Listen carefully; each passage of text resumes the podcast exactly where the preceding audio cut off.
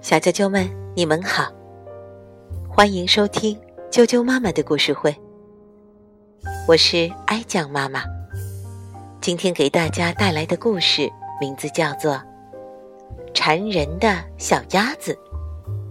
英国的史蒂夫·斯莫尔曼文，蒂姆·奥纳斯图，暖房子翻译，北京联合出版公司出版。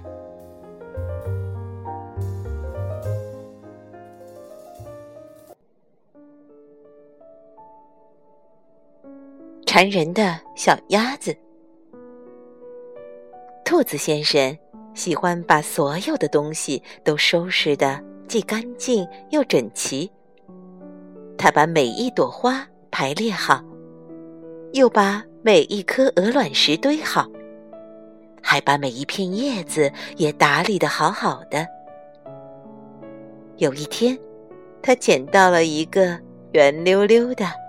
带有小斑点的，看起来非常完美的东西。天哪！他惊叫着说：“这正是我想收藏的东西。”兔子先生跑回家，小心翼翼的把这个完美的东西擦得干干净净的，规规矩矩的放在他的收藏品中间。兔子先生很喜欢这个东西。他经常坐在椅子上，一边用手绢儿轻轻地擦它，一边哼着小曲儿。一天晚上，这个东西突然“咔”的一声，裂出了一道细缝。哦，我的天哪！兔子先生惊慌地喊了起来。别担心，我会把你修好的。但是根本就来不及了。咔！这个东西一下子裂成了两半儿，从里面钻出来一个奇怪的小不点儿，全身黏糊糊的，看起来脏兮兮的。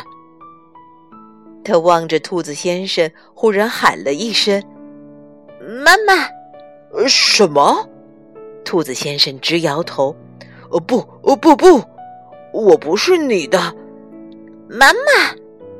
那个小不点儿又用更响的声音喊了一遍。接着，他跳到地板上，抱住兔子先生的腿不放。“啊，真讨厌！”兔子先生抱怨说：“他把这个黏糊糊、脏兮兮的小不点儿丢进了一个满是肥皂泡泡的大盆子里。你必须先弄干净些，明天我们就去找你的妈妈。”很快，这个脏兮兮的小不点儿洗干净了。可是他把肥皂泡弄得到处都是。哦，我的天哪！兔子先生终于看明白了，原来你是一只小鸭子。咕噜，小鸭子的肚子直叫唤。兔子先生叹了口气说。唉，看来你是饿了。嗯，你你想吃点麦片粥吗？小鸭子喜欢麦片粥，它一屁股坐在碗里，在里面来回扑腾。它还想让兔子先生也来尝尝。哎呀，真恶心！兔子先生只好再给它洗了个澡。啊！小鸭子打起了哈欠。谢天谢地，你终于要睡觉了。兔子先生舒了口气，他找来一只方方正正的盒子，把小鸭子稳稳的放进去。一切看起来是那么干净整洁。妈妈，可是小鸭子却不那么听话。兔子先生累得跌坐在椅子上。哦，天啊，家里真乱！他困得迷迷糊糊的，还嘟哝着：“呃，我要收拾屋子。”妈妈，小鸭子轻声喊道。它爬到兔子先生的腿上，依偎着他，也很快睡着了。第二天，兔子先生带着小鸭子去找他的妈妈。小鸭子好奇的四处张望，它在地里发现了一条又长又软的东西，可那不是它的妈妈。又在灌木丛中发现了几只小虫子，那也不是它的妈妈。忽然。一只浑身长刺、脾气很坏的怪东西从树下钻了出来。小鸭子吓得一头钻进兔子先生的怀里。这个怪东西也不是它的妈妈，那是一只刺猬。回到家后，趁兔子先生在做麦片粥。小鸭子在屋子里翻箱倒柜的玩起来。哎呀，快把它放下！兔子先生着急的喊起来：“哎呦呦，小心点！天哪，哦，真希望你快点找到你妈妈。”但是，一天过去了，两天过去了，他们还是没有找到鸭妈妈。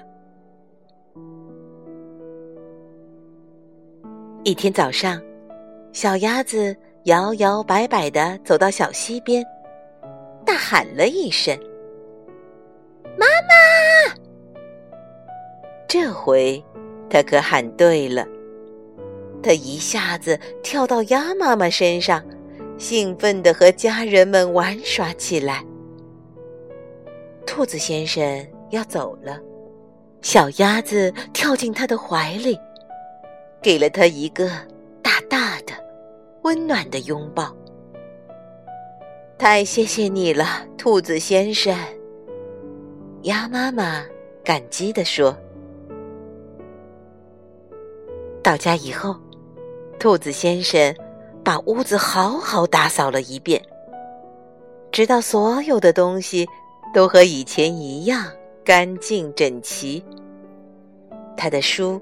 排列的整整齐齐，盒子码放的整整齐齐，收藏品也摆放的整整齐齐，所有的东西都又重新变得整整齐齐了。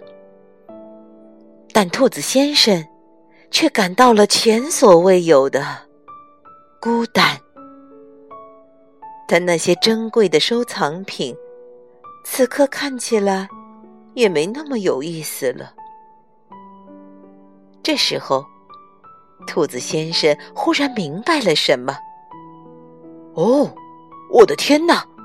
他喊道，“我需要很多很多的麦片粥。”兔子先生邀请鸭子全家来做客。瞧，现在他的屋子一点儿也不干净整齐。可到处都是快乐的笑声、热情的呼喊声，还有可爱的朋友们。这样的屋子才是最最完美的。